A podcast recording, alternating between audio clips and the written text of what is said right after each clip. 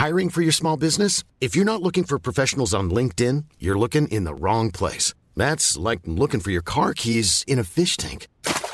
LinkedIn helps you hire professionals you can't find anywhere else, even those who aren't actively searching for a new job but might be open to the perfect role. In a given month, over 70% of LinkedIn users don't even visit other leading job sites. So start looking in the right place. With LinkedIn, you can hire professionals like a professional. Post your free job on linkedin.com slash people today. Unsere Welt ist auf dem Weg in das Zeitalter der künstlichen Intelligenz. In atemberaubender Geschwindigkeit verändert sich beinahe alles. Besonders in der Geschäftswelt ist die ungeheure Dynamik des Wandels spürbar. Die Unternehmen und die Menschen darin sehen sich vor vielen Unsicherheiten und Herausforderungen. Der Aufstieg der künstlichen Intelligenz bedeutet neuen Wettbewerb, eine Flut von Daten, aber auch sich verändernde Fähigkeiten und die sich daraus ergebende Notwendigkeit von Veränderungen in den Skills von Mitarbeitenden und der Leistungsfähigkeit der Unternehmen. Workday, die Enterprise-Plattform für Finanzen und HR, hat deshalb Innovation zum Prinzip gemacht. Viele BTO-Hörer erleben den Wandel aus nächster Nähe. Ihre Unternehmen sehen sich einem Ansturm von Veränderungen ausgesetzt, suchen nach Mitteln, um sich aus der Beschleunigungslücke zu befreien und haben Schwierigkeiten, Schritt zu halten. Oft sind die Lösungen kurzfristig und bruchstückhaft. Getrennte Systeme für die Finanz- und Personalabteilung oder die Aufrüstung veralteter Technologien sind häufige Beispiele dafür. Um Unternehmen jeder Größe bei der Bewältigung dieser Herausforderung zu unterstützen, verfolgt Workday den Ansatz permanenter Innovation. Denn nur so können Kunden Veränderungsprozesse anführen, statt darauf zu reagieren. Nur Workday verfügt über einheitliche Daten, die nahtlos über eine einzige Plattform fließen und ihnen die Möglichkeit geben, intelligente Entscheidungen zu beschleunigen, Chancen zu erkennen und Risiken zu mindern. Workday versetzt sie in die Lage, Modelle und Prognosen zu erstellen und schnell und zuverlässig zu handeln, dank Echtzeitdaten und einer zuverlässigen in die Plattform integrierten KI. Besuchen Sie workday.com und erfahren Sie, wie Sie Fahrt aufnehmen können bei Ihrer Reise ins Zeitalter der künstlichen Intelligenz. Workday, die Enterprise-Plattform für Finanzen und HR. Hier ist Beyond the Obvious, der Ökonomie-Podcast von und mit Daniel Stelter, eine Produktion von The Pioneer. Schön, dass Sie auch in dieser Woche wieder mit dabei sind. Lassen Sie uns direkt auf das schauen, was wir heute machen. Zunächst ein kurzer Blick auf aktuelle Entwicklungen, am Schluss Hörerfragen. Dazwischen aber das ganz große Thema, was ich schon lange versprochen hatte. Kapitalismus und Klimawandel. Gibt es einen Zwang zum Wachstum im Kapitalismus? Führt dieser Wachstumszwang letztlich zum Klimawandel und müssen wir deshalb einen Systemwechsel vollziehen? Woher kommt dieser Wachstumszwang? Und was muss am Ende gemacht werden? Muss man das System reformieren? Muss man das System wechseln? Was ist sinnvoll, um aus dieser Falle zu entkommen? Spannende Fragen, wie ich finde, und die ich, wie gesagt, schon vor langer Zeit versprochen habe, zu versuchen zumindest zu beantworten. Beyond the Obvious, der Podcast mit Dr. Daniel Stelter.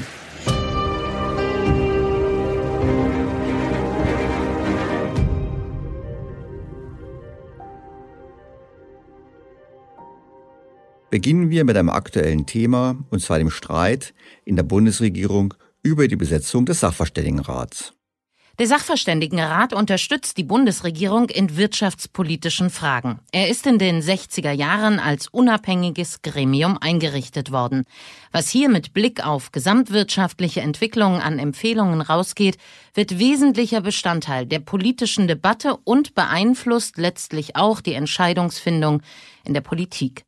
Der Sachverständigenrat besteht aus fünf Mitgliedern, die besondere wirtschaftswissenschaftliche Kenntnisse und volkswirtschaftliche Erfahrungen mitbringen müssen. Sie werden für einen Zeitraum von jeweils fünf Jahren auf Vorschlag der Bundesregierung berufen. Wiederwahlen sind möglich, können aber verhindert werden. Wir sehen also, der Sachverständigenrat ist durchaus ein wichtiges Gremium. Und deshalb spielt der Streit in der Regierung eine so große Rolle.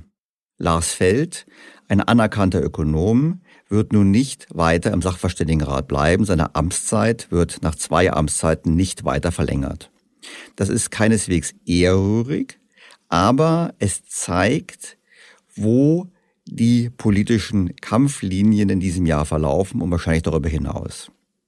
Lars Feld ist eingetreten für einen stabilen Staatshaushalt, für eine geringe Steuerbelastung, für einen eher liberalen Wirtschaftsansatz, der davon ausgeht, dass der Markt besser weiß als die Politik, was getan werden muss. Die SPD, so ist zu lesen, wollte genau das nicht und hat sich stark dafür eingesetzt, dass stattdessen Marcel Fratscher vom Deutschen Institut für Wirtschaftsforschung in den Sachverständigenrat berufen wird und den Vorsitz übernimmt. Und falls das nicht, dann Jens Südekum, den Hörern des Podcasts gut bekannt aus der vorletzten Folge. Das hat mehr zu tun mit Richtung als nur mit Personen. Warum? Es geht im Kern darum, dass die Politik die Abkehr vornehmen möchte von stabilen Staatsfinanzen, sondern eher die Tür öffnen möchte zu höherer Verschuldung. Das wissen wir bereits. Und zum anderen, dass generell der Wunsch stark ist, dass der Staat und die Politik sich noch stärker als bisher in die Wirtschaft einmischt. Und deshalb diese wichtige Entscheidung und wie ich finde auch ein ganz trauriges Signal, dass von Seiten der Union das einfach hingenommen wurde. Denn klammheimlich ist auch die Union nicht mehr so stabilitätsorientiert, wie wir wissen, hat sie doch bereits vor einigen Wochen den Testballon starten lassen, nicht mehr zur schwarzen Null zurückzukehren. Höre des Podcasts wissen, dass ich keineswegs ein Freund der schwarzen Null bin. Dennoch finde ich es sehr bedauerlich, dass wir hier in diesem wichtigen Gremium vor einer weiteren Verschiebung Richtung Staatsgläubigkeit und damit auch höheren Abgaben und vor allem auch eher planwirtschaftlichen Ansätzen stehen. Und ich glaube, dass das genau das Falsche ist. Politiker sollten auch hören, was sie nicht hören wollen, wenn es wirklich darum geht, gute Entscheidungen zu treffen. Nur das scheint nicht im Vordergrund zu stehen. Ein weiteres Thema der vergangenen Woche ist die Wohnungspolitik. Das IFO-Institut sorgt mit einer Studie dazu für neue Erkenntnisse. Grundlage ist der Berliner Mietendeckel. Seit Inkrafttreten nun vor genau einem Jahr hat sich der Immobilienmarkt schwächer entwickelt als in anderen deutschen Großstädten. Darüber hinaus verknappte sich das Angebot an Mietwohnungen überall dort, wo die Mieten gesetzlich begrenzt sind. Die Wohnungsnot in der Hauptstadt verschärft sich also und das ausgerechnet dort, wo die Not am größten ist, bei den günstigen Wohnungen.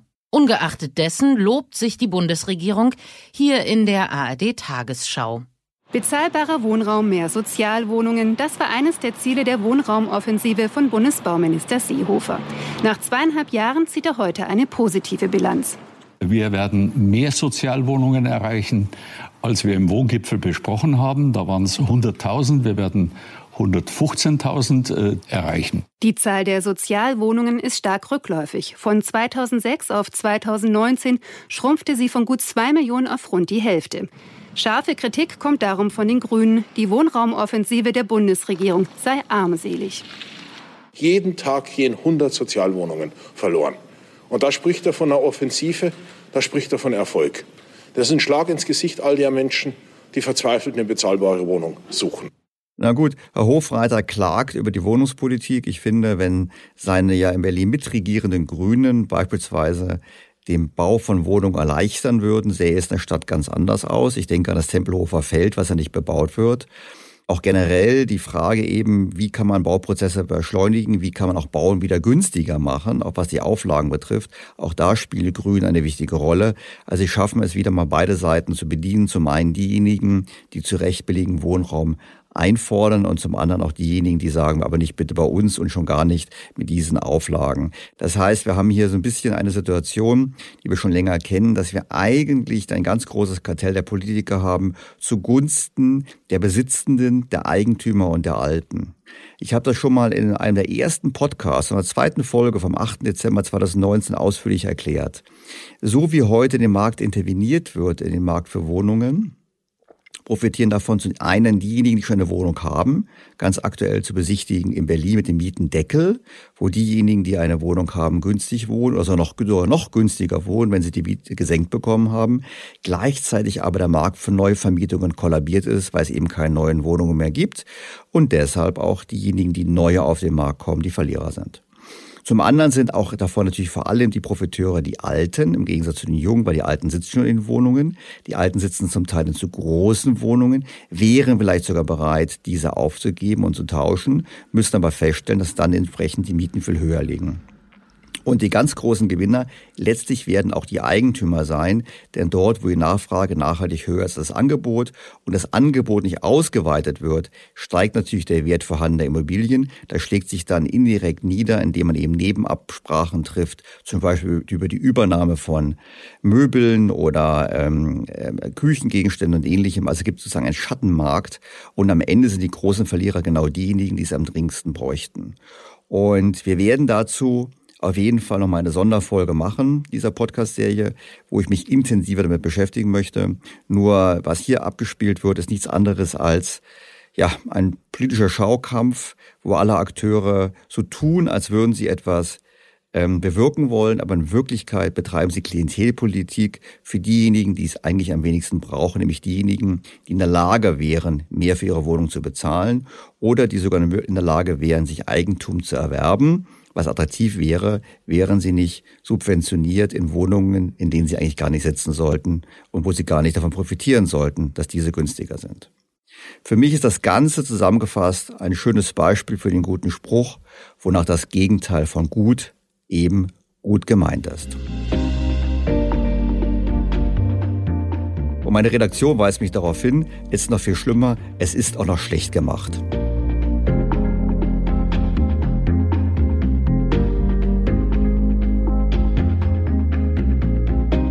Damit jetzt zum Schwerpunkt der heutigen Folge, zum vermeintlichen Wachstumszwang des Kapitalismus und den Folgen für den Klimawandel. Grundlage für die Diskussion ist eine Expertenrunde. Im Herbst vergangenen Jahres hat der Grünpolitiker Sven Giegold zu einer solchen geladen. Überschrift der anderthalbstündigen Online-Konferenz Kurskorrektur oder Systemfrage, welche Wirtschaftsordnung braucht die grüne Transformation? Mitdiskutiert haben Professor Dr. Sebastian Dulin, wissenschaftlicher Direktor des gewerkschaftsnahen Instituts für Makroökonomie und Konjunkturforschung, Ulrike Herrmann, Journalistin und Wirtschaftskorrespondentin bei der Taz, und Professor Dr. Michael Hüter, Direktor des Arbeitgebernahen Instituts der deutschen Wirtschaft Köln. Beginnen wir mit Sebastian Dolin, der auf die Frage, ob wir einen Systemwechsel brauchen, Folgendes geantwortet hat. Ein Systemwechsel ist nicht das, was wir brauchen und nicht das, was, was nützlich oder sinnvoll wäre. Denn aus meiner Sicht, und ich werde das gleich noch ein bisschen ausführen, ist ein allerdings gut reguliertes marktwirtschaftliches System und das gut reguliert ist hier zentral am besten für Transformationsprozesse geeignet oder zumindest nach dem Wissen, was wir heute haben. Und zwar aus einer Reihe von Gründen. Der eine Grund ist, dass die Marktwirtschaft von allem, was wir in den vergangenen Jahrzehnten oder Jahrhunderten gesehen haben, das System ist, was eigentlich am besten Innovationen voranbringt. Und Innovationen sind für die Transformation zentral. Es gibt manchmal die Debatte, können wir es mit Innovationen machen oder brauchen wir Degrowth? Ich glaube, ohne Innovation geht es nicht. Wenn man sich überlegt, dass wir den CO2-Ausstoß um 90 oder 95 Prozent reduzieren wollen, wenn wir das rein über Wachstumsverzicht machen wollen, dann würde das bedeuten, dass das Bruttoinlandsprodukt proportional schrumpfen müsste, um 90 oder 95 Prozent. Und ich glaube, das ist keine Option, für die man politische Mehrheiten kriegen und auch erhalten kann. Was man hier hört, erfreulicherweise, ist natürlich ein Schulterschluss zwischen der Wirtschaft und den Gewerkschaften. Herr Dolin, der hier die Arbeitnehmerseite vertritt, bringt es auf den Punkt. Wir haben eine ganz klare Korrelation zwischen dem Ressourceneinsatz heute und der Wirtschaftsleistung. Und wenn wir jetzt hingehen und ohne Innovation versuchen, das CO2 zu reduzieren, bedeutet das eben 90 Prozent weniger wirtschaftliche Aktivität. Das ist ein Programm der Wohlstandsvernichtung, dem niemand freiwillig zustimmen wird, vielleicht noch in der Theorie, aber nicht in der Praxis. Innovation ist der Schlüssel und deshalb, sagt Herr Dolin richtigerweise, ist diese Innovation natürlich nur dann möglich, wenn sie gefördert wird und kein Wirtschaftssystem ist so innovativ wie das sogenannte kapitalistische. Vor allem wissen wir auch nicht, wie denn Alternativen aussehen sollten. Wir wissen nicht, wie ein alternatives System aussehen könnte. Wir haben einfach auch nicht die Zeit, auszuprobieren, ob irgendein alternatives System funktionieren würde. Und der real existierende Sozialismus, den man ausprobiert hat, hat tatsächlich ja auch nicht unbedingt die Umwelt geschützt. Ja, da kann man nur lachen, in der Tat. Ich erinnere mich noch, als ich als Kind und Jugendlicher durch die damalige DDR gefahren bin, das ist schon auffällig gewesen, dass die Umwelt keineswegs in einem so guten Zustand war oder vielleicht anders formuliert, in einem noch schlechteren Zustand war als im Westen. Vor dem Hintergrund ist es ganz klar so, der Sozialismus hat gar nicht die Mittel gehabt, die Umwelt zu schützen. Und ein schönes Beispiel dafür ist eben, wir haben ja Fortschritte erzielt. Ich denke nur an die äh, Qualität von Gewässern und ähnlichem im Westen, was eben nur möglich war, auch vor dem Hintergrund des gestiegenen Wohlstands, dass wir in der Lage waren, mehr Geld dafür aufzuwenden. Und vor dem Hintergrund, ich freue mich erneut, dass ein Ökonom, der von sich selbst sagt, SPD nahe zu sein, hier betont, dass Sozialismus eben doch nicht die Lösung war und auch nicht ist. Nur was bräuchten wir stattdessen? Das heißt, äh, was brauchen wir denn dann für eine soziale Marktwirtschaft? Und ich würde sagen, ein paar zentrale Elemente sollten und müssten bleiben. Privateigentum an Produktionsmitteln auf Wettbewerbsmärkten, Preissignale für die Produktion, eine starke soziale Absicherung. Das ist ein, ein Element des Erfolgsmodells in Deutschland und eben auch eine sehr deutliche und gewisse Umverteilung. Das heißt, wir werden mehr Grenzen und mehr Eingriffe brauchen. Wir brauchen dafür einen handlungsfähigen Staat, der eben vor allem, ich würde jetzt sagen, mit, bei drei Elementen sehr viel deutlicher eingreifen muss. Das erste sind Preissignale für den Umweltverbrauch. Das zweite ist eine industriepolitische Flankierung, damit eben die richtigen Innovationssignale gesetzt werden. Ich glaube, dass die Preissignale alleine nicht in der Lage sind, die richtigen Innovationen anzuregen. Und zu guter Letzt brauchen wir auch mehr Umverteilung zur Abfederung der sozialen Härten, denn zu denen wird es im Transformationsprozess wahrscheinlich kommen. Auch das ist eine sehr nachvollziehbare Beschreibung. In der Tat ist es so, Preissignale sind entscheidend. Und wir wissen ja zum Beispiel, dass wir die Automobilindustrie und den Verkehr lange Zeit im europäischen Emissionshandel eben nicht beinhaltet hatten und das jetzt nachholen, hätte man es früher getan, hätten wir bereits früher Preissignale bekommen. Dann gibt es Kritiker, die sagen, na ja, eigentlich wir haben schon so viel Steuern auf Benzin und trotzdem gibt es hier kein Preissignal. Ja, offensichtlich nicht. Die Frage ist halt, ob man dann über flankierende Maßnahmen eingreifen muss. Aber ich glaube, am ersten Schritt ist es richtig zu sagen, wir gehen über den Preis. Natürlich brauchen wir Möglichkeiten, Industrie zu fördern, gerade energieintensive Industrie beim Umbau zu fördern. Nur hier, das haben wir auch diskutiert, als wir uns mit der Rede von Annalena Baerbock vor einigen Wochen beschäftigt haben. Hier haben wir das Problem, dass eben sobald der Staat anfängt, Technologien vorzugeben und zu subventionieren, wir sehr schnell in eine Interventionsspirale hineingeraten können und vor allem auch in eine protektionistische Spirale, das heißt Abschottung von der Außenwelt, was eigentlich immer schlecht ist für die wirtschaftliche Entwicklung. Also hier heißt es wirklich vorsichtig zu sein. Letzter Punkt, Umverteilung. Ja, sicherlich gibt es äh, bestimmte Bürger, bestimmte Gruppen, die stark getroffen sind, denen muss geholfen werden.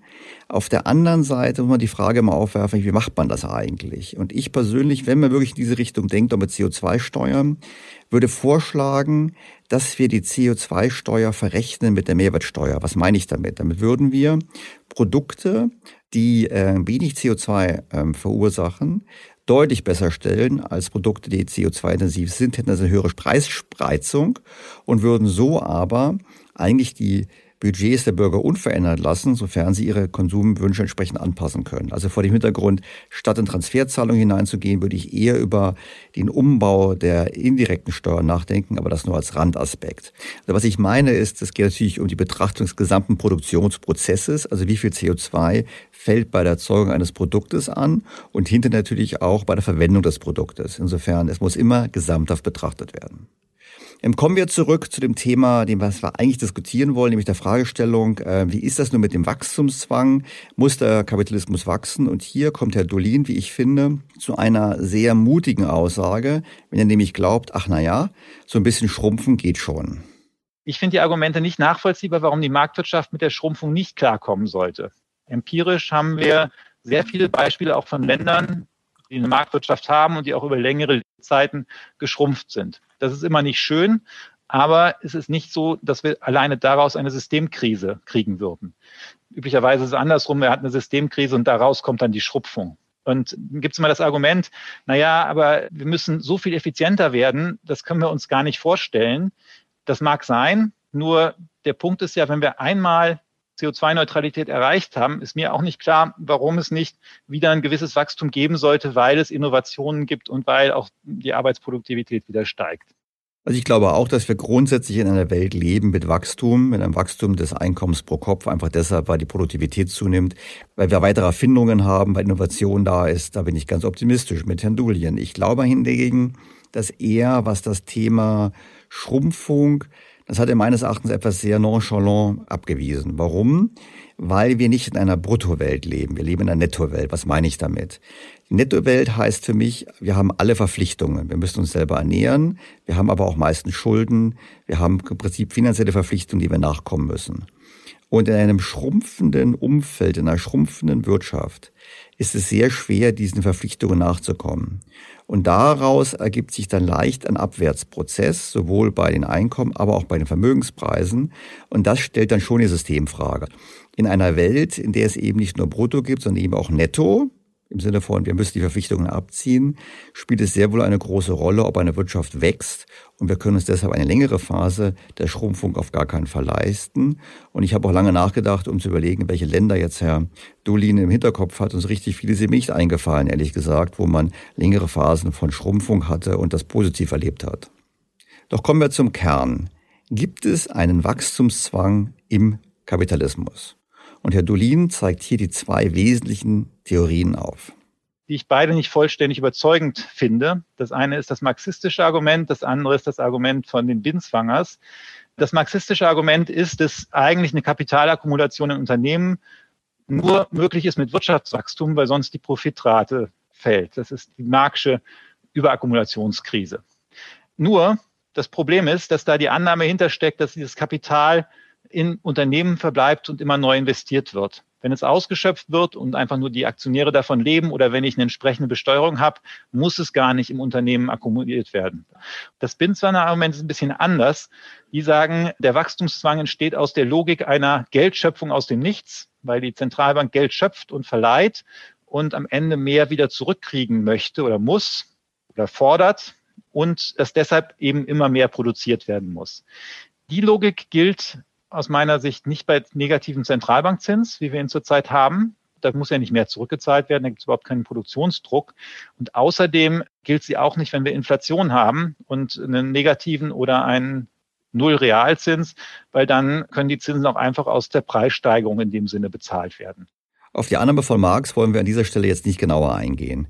Wichtiger sind mir die beiden Binzwangers. Gemeint sind der 2018 verstorbene Hans-Christoph Binzwanger, der von 1969 bis 1995 Professor an der Hochschule St. Gallen gewesen ist. Ich habe ihn selber als Student erlebt.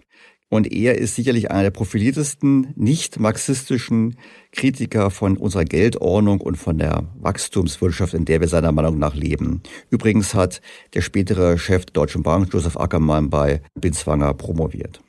Und der andere Binzwanger ist sein Sohn Matthias Binzwanger, der ist ebenfalls Volkswirt und lehrt ebenfalls in der Schweiz und beschäftigt sich intensiv mit dem Thema Glück und Einkommen und ebenfalls mit dem Thema Wachstumszwang. Und er hat dazu ein Buch geschrieben, der Wachstumszwang, warum die Volkswirtschaft immer weiter wachsen muss, selbst wenn wir genug haben. Und wir haben gerade gehört, dass Sebastian Dulli nicht gesagt hat, dass er nicht an die Theorie glaubt, sondern dass er denkt, dass sie im heutigen Umfeld von Null- und Negativzins keine Rolle spielt. Hm, also abgesehen davon, dass die Zinsen für die meisten Schuldner sehr wohl noch positiv sind, wir können uns ja nicht alle, so wie Herr Scholz, das Geld zu negativen Zinsen leihen, finde ich, dass es durchaus Zweifel, grundsätzliche Zweifel an dieser Aussage gibt. Und die trägt eine andere Diskussionsteilnehmerin vor, und zwar Ulrike Herrmann von der Taz. Wenn man das mal historisch sieht, dann gibt es eine einzige Eigenschaft, die den Kapitalismus von allen anderen Sozialformen trennt, die es vorher äh, gegeben hat. Und das ist genau das Wachstum. Also sowas wie Privateigentum, Rechtsstaat, äh, Märkte, das gab es auch schon vorher. Was es aber nirgendwo gab, bevor äh, ungefähr 1760, war Wachstum. Das heißt, ich glaube, man sollte ganz klar sehen, dass der Kapitalismus ein System ist, das Wachstum erzeugt und das genau kennzeichnet ihn auch. So, wenn man jetzt sich anguckt, wo kommt eigentlich dieses Wachstum her? Und da gibt es ja auch viele Verwechslungen, was das alles sein könnte. Aber Wachstum meint, man stellt pro Kopf mehr Waren und Dienstleistungen her. Jetzt ist es aber ja klarerweise so, dass die Menschen, die da arbeiten, haben immer zwei Beine, zwei Arme und einen Kopf und wir werden auch nicht wirklich intelligenter. Das heißt, wenn es dieses Wachstum pro Kopf gibt, dann nur durch eine einzige Maßnahme, nämlich durch den Einsatz von Technik. Und der Einsatz von Technik ist letztlich immer das Verbrennen von Energie. Und zwar bisher von fossiler Energie, sprich von Gas, Kohle und Öl. So, deswegen kann man sagen, der Kapitalismus und die Klimakrise gehören ganz eng zusammen. Die sind eigentlich gar nicht voneinander zu trennen. Ich finde, Frau Herrmann hat es sehr schön zusammengefasst. Also sie hat im Prinzip gesagt, richtigerweise, dass wir natürlich den technischen Fortschritt immer verbunden haben mit einem höheren Einsatz an Energie. Und Energie ist nun mal direkt korreliert mit einem höheren Wirtschaftswachstum, aber eben auch mit einem höheren CO2-Ausstoß. Ich finde aber, dass sie ein bisschen zu schnell gesagt hat, ach na ja, der einzige Unterschied im Kapitalismus ist ja dieser Wachstumszwang, weil davor gab es schon Privateigentum, davor gab es schon Rechtsstaat, davor gab es schon Märkte weil die Frage dann schon aufkommt, woher denn plötzlich ab rund 1760 dieser Wandel kam. Woher kam die neue Dynamik? Weil wenn wir es vorher schon gehabt haben, wieso haben wir dann über Jahrhunderte hinweg faktisch kein Wirtschaftswachstum gehabt? Warum ist die Wirtschaft pro Kopf fast nicht gewachsen und das ganze Wachstum war letztlich immer nur getrieben von der Ebbe und Flut der Bevölkerungszahl? Und damit nähern wir uns jetzt den Erklärungsmodellen der Wirtschaft und vor allem der Dynamik und Frau Herrmann kommt nochmal zu den Binswangers zurück. Ich will noch mal so ein bisschen Matthias Binswanger, den jüngeren Binswanger, ein bisschen abwandeln. Wenn man sich fragt, wo kommt denn dieser Wachstumszwang her? Warum ist der Kapitalismus nur mit Wachstum wirklich stabil? Dann sind das ja drei Dinge, die da zusammenkommen. Das eine ist, Wachstum führt zur Vollbeschäftigung. Ohne Wachstum gibt es keine Vollbeschäftigung, weil es ja im Kapitalismus ständig diesen technischen Fortschritt gibt, Produktivitätsgewinne. Also muss man die Leute umtopfen. Nur wenn es Wachstum gibt, gibt es zusätzliche Investitionen, weil es ist ja klar, dass die Firmen investieren in der Hoffnung, dass sie mehr Gewinn machen. Wenn das mit dem Wachstum schwierig wird, wenn es eine Krise gibt, dann investiert kein Mensch mehr. So, Investitionen sind aber sozusagen, wenn die fehlen, fehlt Nachfrage, kommt das Ganze schon in Schwierigkeiten. Und das dritte ist eben die Frage von Krediten. Wachstum gibt es nur, wenn man Kredite aufnimmt. Also ohne Kredite gibt es kein Wachstum. Und die Kredite wiederum kann man auch nur zurückzahlen, wenn es Wachstum gibt. Natürlich kann man jetzt die Sondersituation haben, dass man permanente Negativzinsen hat und zwar in einem sehr starken Ausmaß, weil sonst kann man das ja nicht tilgen. Wenn man da immer eingreift mit Negativzinsen, mit staatlicher Steuerung, mit Arbeitszeitverkürzung und alles ohne Wachstum, kann man das noch Kapitalismus nennen? Aus meiner Sicht nein dann wäre man schon in einem neuen System, für das es bisher keinerlei Konzept gibt. Und um das mal ganz deutlich zu sagen, diejenigen, die dieses Konzept erarbeiten müssten, wären die Volkswirte. Von denen kommt aber nichts, außer dass sie immer Schwierigkeiten sehen. Ja, immer Schwierigkeiten sehen, ist ein schönes Schlusswort. Setzen wir uns nochmal genauer mit den Gedanken von Binzwanger auseinander. Oder beiden Binzwangers. Und vielleicht ein Lesehinweis für jene, die so ein bisschen tiefer einsteigen wollen. Hans-Christoph Binswanger hat 1985 ein Buch herausgebracht mit dem Titel Geld und Magie, Deutung und Kritik der modernen Wirtschaft. Und darin interpretiert er den Faust von Goethe unter wirtschaftlichen Gesichtspunkten. Das ist hochfaszinierend, weil letztlich zeigt, dass schon Goethe die Entstehung der modernen Wirtschaftsordnung erkennt und beschreibt und vor allem, dass auch Goethe schon damals erkannt hat, welche ungeheure Dynamik in diesem Wirtschaftssystem steckt bis hin zu der Erkenntnis, dass es niemals genug ist, dass man heißt immer mehr haben möchte, dass man quasi immer mehr Wohlstand anschaffen möchte, immer mehr Wohlstand generieren möchte und dass das System immanent ist. Und zwar durch die Kombination der Faktoren. Die Faktoren haben wir schon gerade gesehen, aber ich möchte es nochmal kurz anführen. Die erste große Voraussetzung für eine funktionsfähige kapitalistische Wirtschaftsordnung ist das Papiergeld. Das war eine ganz große Innovation. Statt sich die Mühe zu machen, jetzt die Bodenschätze auszubaggern, hat man einfach gesagt, wie bei Faust beschrieben, wir geben Papiergeld aus, was gedeckt ist durch die Schätze im Berg. Und dieses Papiergeld war sozusagen der erste große Schritt. Verstärkt wurde die Macht des Papiergelds durch die staatliche Macht.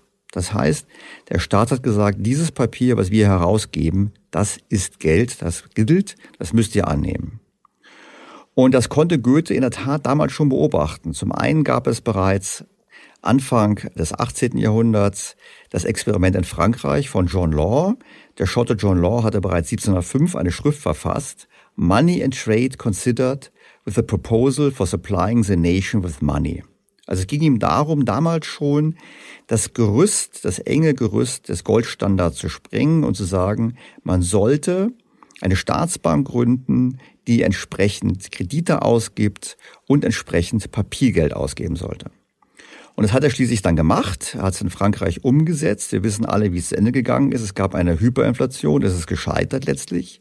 Es ist vor allem deshalb gescheitert, weil zu viel Geld erzeugt wurde.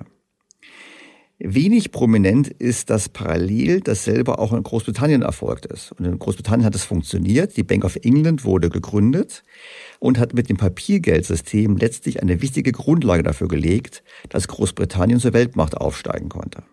Das heißt, der erste Faktor war Papiergeld. Das zweite Faktor war, das Papiergeld glaubhaft zu halten, indem es vom Staat autorisiert ist und knapp genug gehalten wird. Weil der große Unterschied zu Law war, in Frankreich hat man heimlich weitere Papiernoten ausgegeben, von denen er nichts wusste und damit natürlich die Inflation befeuert.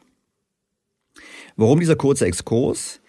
Wenn wir in einer Geldordnung sind, wo das Geldvolumen wachsen kann, dann ist auch Wirtschaftswachstum denkbar diesem Goldstandard, und das ist das, was Leute immer im Goldstandard kritisieren, gab es dieses Wachstum nicht, weil der Goldstandard hat das Wachstum gehemmt. Man konnte quasi nur so schnell wachsen, wie neue Goldvorräte gefunden wurden. Das war nicht so wahnsinnig schnell. Und findet man die nicht, dann hat man im Prinzip ständig verfallene Preise aufgrund des technischen Fortschritts und hat damit eigentlich im Prinzip immer sehr starken Druck auf die Schuldner. Das ist mein Thema von vorher, Brutto versus Netto. In einer Geldordnung, die sehr eng ist, sehr, gerüst, sehr enges Gerüst hat, hat man tendenziell deflationäre Tendenzen und die macht es für jeden Schuldner besonders schwer.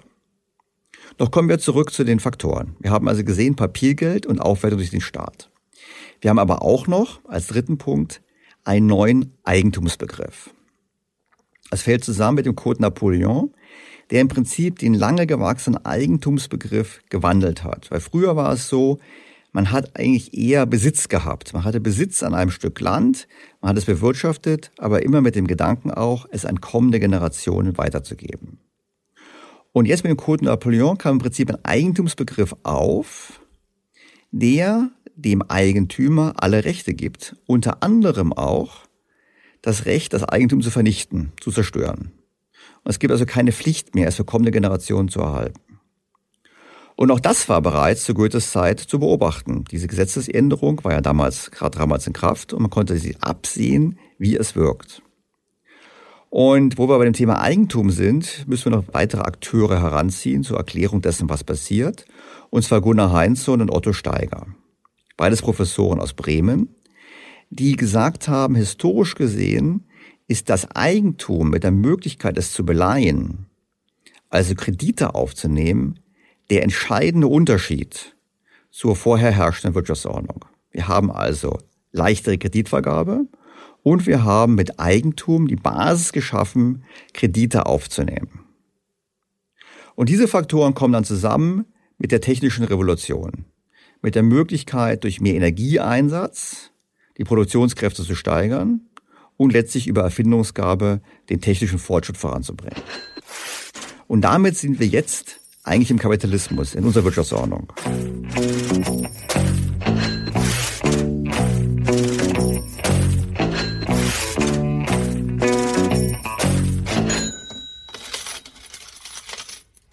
Die Frage, die jetzt nur aufkommt, ist natürlich, hm, wir haben ein System, Eigentum, Papiergeld, Schulden, technischer Fortschritt. Nur woher kommt der Wachstumszwang in dieser Ordnung? Weil bis jetzt könnte man ja sagen, es ist nur eine Wachstumsmöglichkeit. Der Grund liegt darin, und Frau Herrmann hat es bereits in ihrem kurzen Ausschnitt noch angesprochen, wir haben folgendes Problem. Es gibt eben kein Brutto, es gibt immer das Netto, das heißt, alle haben Schulden, alle haben Verpflichtungen. Der Unternehmer hat einen Anspruch auf Gewinn, der Unternehmer muss Zinsen bezahlen auf seinen Krediten.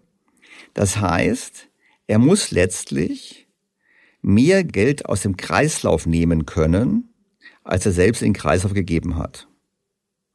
Das gilt ja nicht nur für ihn allein, das gilt ja für alle. Wenn also alle Unternehmer Geld in den Kreislauf geben, aber mehr herausnehmen wollen, das klappt nicht. Dann müsste ständig jemand pleite gehen, weil es wie so eine Art Reise nach Jerusalem. Das heißt, das System kann nur dann funktionieren, wenn die Geldmenge wächst. Und wie kommt das neue Geld in Umlauf? Nun, über Kredite. Aber diese Kredite können nur vergeben werden, wenn ein Zins dafür bezahlt wird. Das heißt, wir sind quasi in einer Art Kettenbrief und wir müssen quasi ständig neue Schulden aufnehmen, um vorhandene Schulden bedienbar zu halten. Die Geldmenge muss wachsen und daher kommt dieser Wachstumsdruck, den Binzwanger sieht, den aber eben auch Gunnar Heinzmann und Otto Steiger sehen. Wir haben diese ständige Kreditausweitung, die ständige Geldmengewachstum und wir haben natürlich damit auch einen anhaltenden Druck, weil jeder, der Schulden hat, muss im Prinzip sich überlegen, wie er ein Mehrprodukt erzeugt. Und das ist das, was Gunnar Heinzen und Otto Steiger besonders stark herausgearbeitet haben, die gesagt haben, naja, der Eigentümer, der hat ständig den Kampf, sein Eigentum zu verteidigen. Er muss ständig investieren, denn wenn er nicht investiert, wird ein anderer investieren und dann besser sein als er, produktiver sein als er und ihn aus dem Markt herausdrängen. Das heißt, man muss immer investieren, man muss immer wieder Geld leihen und weil Zins damit kommt, muss man immer wieder darüber nachdenken, wie man mehr Produkt erzeugt. Das heißt, wir sind konstant im Druck, ein Mehrprodukt zu erzeugen, um den Verzinsungsanforderungen der heutigen Gläubiger nachkommen zu können. Auf meinem Blog und auch in anderen Artikeln habe ich ausführlich diese ganze Mechanik erklärt. Es würde jetzt heute den Rahmen wirklich sprengen. Aber letztlich kann man sagen, wir haben ein System, wo die Schuldendruck, die Verpflichtung, Zinsen zu bezahlen, Gewinne zu erzielen, dazu zwingt, immer weiter zu produzieren, immer mehr was zu erzeugen und vor allem auch Risiken einzugehen. Denn man kann ja nicht bei den selbst erzeugten Waren bezahlen, sondern man kann nur bezahlen mit Geld. Und dieses Geld muss man sich am Markt beschaffen, weshalb der Markt eben kein Platz ist, wo getauscht wird in dieser Logik, sondern der Markt der Ort ist, wo man versucht, Schulddeckungsmittel, also Geld, zu beschaffen. So, wir haben also einen Wachstumszwang. Und damit haben wir natürlich auch das Thema, dass wir letztlich in unserer Wirtschaft immer mehr Ressourceneinsatz machen. Wir müssen immer mehr von der Natur zu einer Ressource machen. Wir müssen immer mehr Energie einsetzen, um faktisch den Wachstumszwang zu erfüllen. Binzwanger kritisiert in diesem Zusammenhang die klassische, aber auch die moderne Nationalökonomie. Denn diese tut so, als ob. Die tut nämlich so, wie er schreibt, dass das Sozialprodukt tatsächlich nur das Ergebnis von Arbeit ist, also Fleiß, von Kapital, also Konsumverzicht, und von technischem Fortschritt, also Lernen und Forschen. Also sozusagen nur das Ergebnis von menschlicher Leistung ist. Und es blendet völlig aus, dass letztlich die Verwandlung der Natur in Rohstoffe und die Verwandlung dieser Rohstoffe in Geld ebenso eine Rolle spielt. Das heißt, immer mehr Energieeinsatz, immer mehr Ressourceneinsatz, immer mehr Naturverbrauch und deshalb natürlich automatisch immer mehr CO2 und Klimawandel.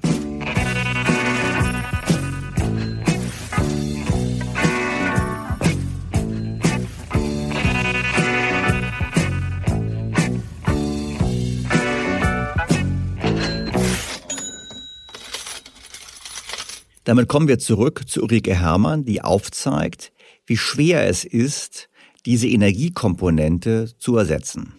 Jetzt muss man aber wissen, dass im Augenblick, wenn man den Primärverbrauch in Deutschland anguckt, also die Energie, die wir insgesamt als Volkswirtschaft äh, verbrauchen, dann hat die Windenergie im Augenblick einen Anteil von drei Prozent und die Solarenergie von ein Prozent. Aus meiner Sicht ist völlig klar, das wird nichts. Das ist natürlich absolut dramatisch, weil man ja weiß, dass die Kipppunkte in vielen Systemen äh, bereits erreicht sind.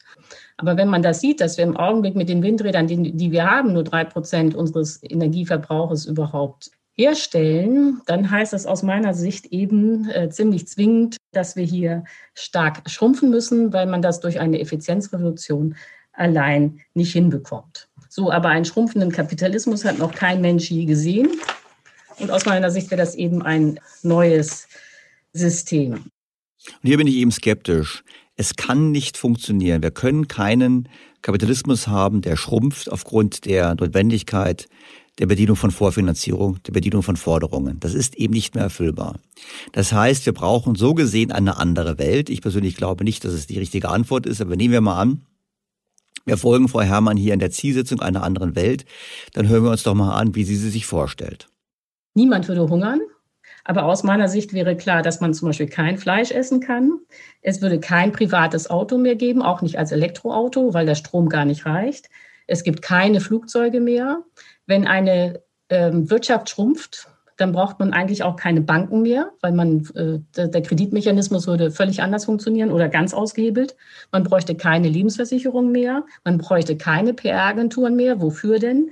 Man bräuchte eigentlich wahrscheinlich auch keine Steuerberater mehr und so weiter. Das heißt, es wäre eine völlig andere Welt und man müsste sich eben überlegen, was diese ganzen Menschen, die jetzt zu Millionen in all diesen Branchen tätig sind, was die dann eigentlich machen sollen.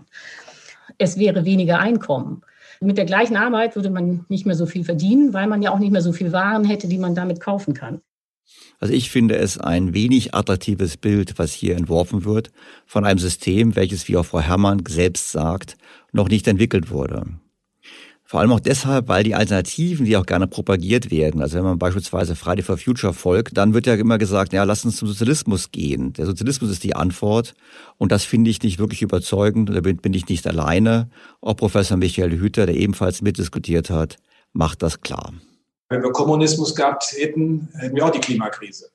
Auch im Kommunismus hat es übrigens technischen Fortschritt gegeben. Der entscheidende Unterschied ist der, der sich mit äh, Friedrich August von Hayek verbindet, die Verwertung des Wissens in der Gesellschaft. Bin ich in der Lage, die Kapitalallokation über Knappheitssignale zu steuern, also über ein Preissystem, über relative Preise und von daher das, was bei den Konsumenten als Nutzenmehrung auch ankommt, zum Maß der Dinge zu machen oder nicht? Und das ist der große Unterschied. Insofern ist die Feststellung, dass der Kapitalismus die Klimakrise begründet hat, ist etwas anderes. Wir sind durch die industrielle Revolution aus der malthusianischen Bevölkerungsfalle herausgekommen durch Produktivitätsgewinne. Und die Frage ist ja, wie kommen die zustande und wie alloziere ich das Kapital? Und da liegt der große Systemunterschied. Vor allem liegt der Systemunterschied darin, dass der Kapitalismus es geschafft hat, in den letzten Jahrzehnten Hunderte von Millionen Menschen weltweit aus der Armut zu holen. Und wir haben diese Dynamik und ich glaube, wir müssen daraus diese Dynamik nicht schließen, dass wir ewiglich mit immer höheren Ressourcenverbrauch einen immer größeren Klimawandel befördern, sondern wir müssen einen anderen Weg finden. Und dieses System ist enorm anpassungsfähig. Das haben wir auch in der Vergangenheit gesehen. Ich meine, schauen wir an die Fortschritte, die wir gemacht haben, unstrittig im Klimaschutz und im Umweltschutz. Und deshalb müssen wir die richtige Antwort auf die Klimafrage geben, aber nicht unbedingt die Systemfrage stellen. Das heißt, ich sehe die Wachstumsnotwendigkeit des Kapitalismus, aber ich sehe eben auch vor allem die Innovationskraft des Kapitalismus und die Möglichkeit der Ressourcenallokation. Und wenn wir das zulassen, dann haben wir entscheidende Hebel in der Hand, um mit dem Klimawandel umzugehen. Das heißt, für mich ist die Antwort zusammengefasst folgende. Ja, es gibt einen Wachstumszwang im System. Und dieser Wachstumszwang ist eigentlich positiv zu sehen. Es ist eine Wohlstandsmaschinerie erster Güte. Es ist ein Effizienzsystem. Es ist ein Produktivitätssystem. Und es ist eigentlich auch ein gerechtes System, weil es eben Leistung, wenn man sich entsprechend anstrengt, auch belohnen sollte. Natürlich muss man das einhegen. Wir haben einen Sozialstaat, wir brauchen Rahmensetzungen, aber mit der richtigen Einhegung, mit der richtigen Reglementierung, mit dem richtigen Rahmen sollte es meines Erachtens möglich sein, dieses System nicht als Gegner für die Herausforderung zu sehen, sondern als Instrument, um mit den Herausforderungen umzugehen. Jetzt bin ich mir ziemlich sicher, dass ich jetzt nach dieser ähm, Folge eine Flut von Nachrichten bekommen werde. Drei Arten. Die einen werden sagen, Klimawandel gibt's nicht. Die anderen werden sagen, sie haben das nicht hart genug äh, angesprochen, wir brauchen den Wandel. Und andere werden sagen, danke, dass Sie gesagt haben, wir brauchen den Wandel nicht. Nachdem ich nun offensichtlich und auch gar nicht in Anspruch nehmen würde, der absolute endgültige Fachmann dafür bin, habe ich mir Hilfe geholt. Und das ist genau das, was wir in den kommenden zwei Wochen machen werden. In der kommenden Woche spreche ich mit Gunnar Heinzson über die Eigentumsökonomik, über die Dynamik im System und frage ihn auch danach, wie gehen wir mit dem Klimawandel um. Und in der Woche drauf mache ich dasselbe dann mit Matthias Binzwanger. Sie sehen also, wir bleiben an dem Thema dran.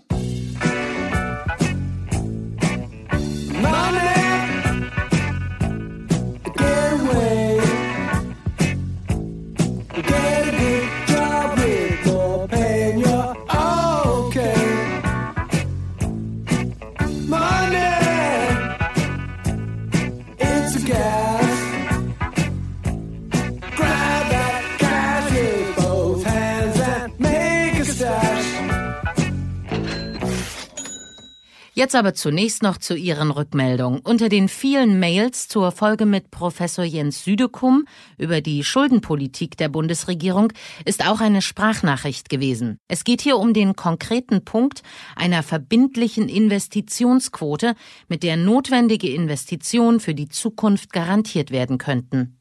Mein Name ist Martin Wiegelmann und ich bin Mitinhaber einer unabhängigen Vermögensverwaltung in Köln. Mit großem Interesse habe ich Ihre Diskussion mit Professor Södekum verfolgt. Ich bin daher auf die Idee einer sogenannten flexibilisierten Investitionsquote gekommen. Diese besagt, dass ein gewisser Prozentsatz, der vorher festgelegt wird, ein Prozentsatz der Ausgaben und damit auch eventueller Schulden, zum Beispiel 50 Prozent in Investitionen fließen muss.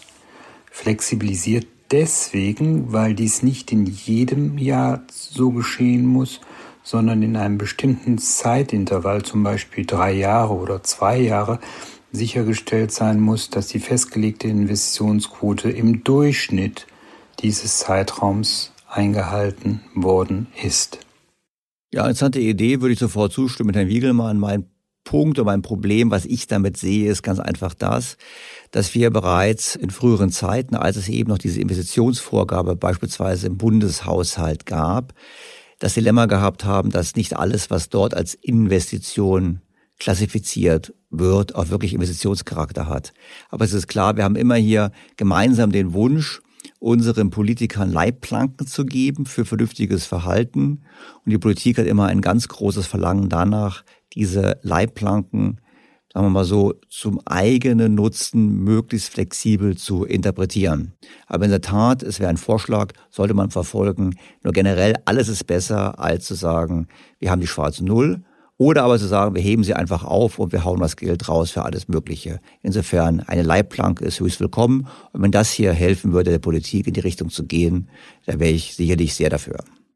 Nach wie vor besonders viele Rückmeldungen gibt es zu den teilweise ausbleibenden Wirtschaftshilfen der Bundesregierung. Aus den Reihen der Hörerschaft heißt es hier, Hallo Herr Dr. Stelter, am 17.02. war Carsten Linnemann bei Markus Lanz und hat zum Versagen bei der Auszahlung der Wirtschaftshilfen die Erkenntnis vorgetragen, man hätte für die Überbrückungshilfen den Weg über das Finanzamt wählen sollen. Ich habe Herr Linnemann daraufhin angeschrieben. Ja, und dieses Schreiben ist auch beigefügt. Es beginnt mit den Worten, sehr geehrter Herr Linnemann, damit Sie das nächste Mal von Anfang an den erfolgreichen Weg einschlagen und nicht nur diskutieren, empfehle ich Ihnen den Podcast Beyond the Obvious von The Pioneer mit Daniel Stelter. Hören wir mal in die Sendung beim ZDF rein, in der neben dem CDU-Politiker Linnemann auch der Journalist Markus Feldenkirchen zu Gast war. Die Schnellheit der äh, Bearbeitung der Anträge und auch der Auszahlung ist auch eines modernen, effizienten Staates ehrlich gesagt nicht würdig. Wie erklären Sie sich das, Herr Lindemann? Klar, jetzt könnte ich wieder argumentieren, was ausgezahlt wurde, mache ich aber nicht, weil das interessiert okay. die Friseurin nicht, ja. die das Geld jetzt nicht hat und seit acht Wochen geschlossen hat, die dann Insolvenz beantragen muss weil sie auch keine Perspektive hat, die mir dann sagt, ja, mein Mann äh, ist Musiker, der hat keine Aufträge, meine Schwester hat eine Tanzschule, ist geschlossen. Jetzt kommen natürlich Sie zurecht und sagen, Mensch, Herr Linnemann, Sie sitzen doch da. Ja, aber im Nachhinein muss man sagen, man sieht das in Österreich. In Österreich können Sie sagen, Antrag, hm. Hilfe, zwei Wochen. Ich stelle den Antrag, nach zwei Wochen habe ich das Geld. Warum? Weil es dort über das Finanzamt läuft. Weil es dort über das Finanzamt läuft. Tja, so macht man das eben. Ich meine, keiner kennt uns so gut wie das Finanzamt. Ich habe jetzt mal bei Twitter vorgeschlagen, man könnte doch die freien AstraZeneca-Impfstoffe einfach verlosen mit der Tax-ID. Da haben einige gemeint, ja Moment, eine Tax-ID, also eine Steueridentifikationsnummer, haben doch Kinder nicht. Stimmt aber nicht. Alle haben sie, auch die Kinder haben sie logischerweise. Das heißt, das funktioniert. Und aus persönlicher Erfahrung mit meinem Finanzamt weiß ich, es funktioniert sehr gut. Das wäre der richtige Weg. Und nachdem die Politik ja zurzeit ziemlich viel daran setzt, dass wir noch ziemlich lange mit Corona zu tun haben, ist es immer noch nicht zu spät, diesen effizienten Weg zum Nutzen der Betroffenen zu gehen. Und dann danke ich natürlich dem Hörer an dieser Stelle, dass er Herrn Linnemann daraufhin diesen Podcast empfohlen hat. Also Herr Linnemann, wenn Sie zuhören, hören Sie öfters zu, es lohnt sich. Damit endet die heutige Episode. Informationen zum Nachlesen finden Sie im Blog von Daniel Stelter auf think-beyondtheobvious.com. Dort haben Sie auch die Möglichkeit, Fragen und Rückmeldungen zu diesem Podcast zu hinterlegen. Das war's für diese Woche. Wie gesagt, nächste Woche Gunnar Heinzson. Ich freue mich drauf. Ich freue mich darauf, Sie wieder mit dabei zu haben. Auf Ihr Feedback, auf Ihre Anregungen, Kommentare und Kritik. Gerne auch als Sprachnachricht. Ihr Daniel Stelter. Beyond the Obvious, der Podcast mit Dr. Daniel Stelter.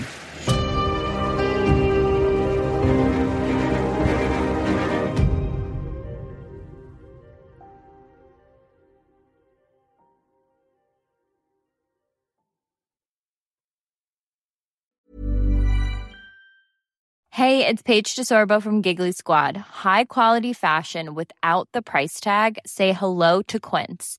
I'm snagging high-end essentials like cozy cashmere sweaters, sleek leather jackets, fine jewelry, and so much more. With Quince being 50 to 80% less than similar brands. And they partner with factories that prioritize safe, ethical, and responsible manufacturing. I love that. Luxury quality within reach. Go to quince.com slash style to get free shipping and 365-day returns on your next order. quince.com slash style. Was ist noch besser als ein guter Plan?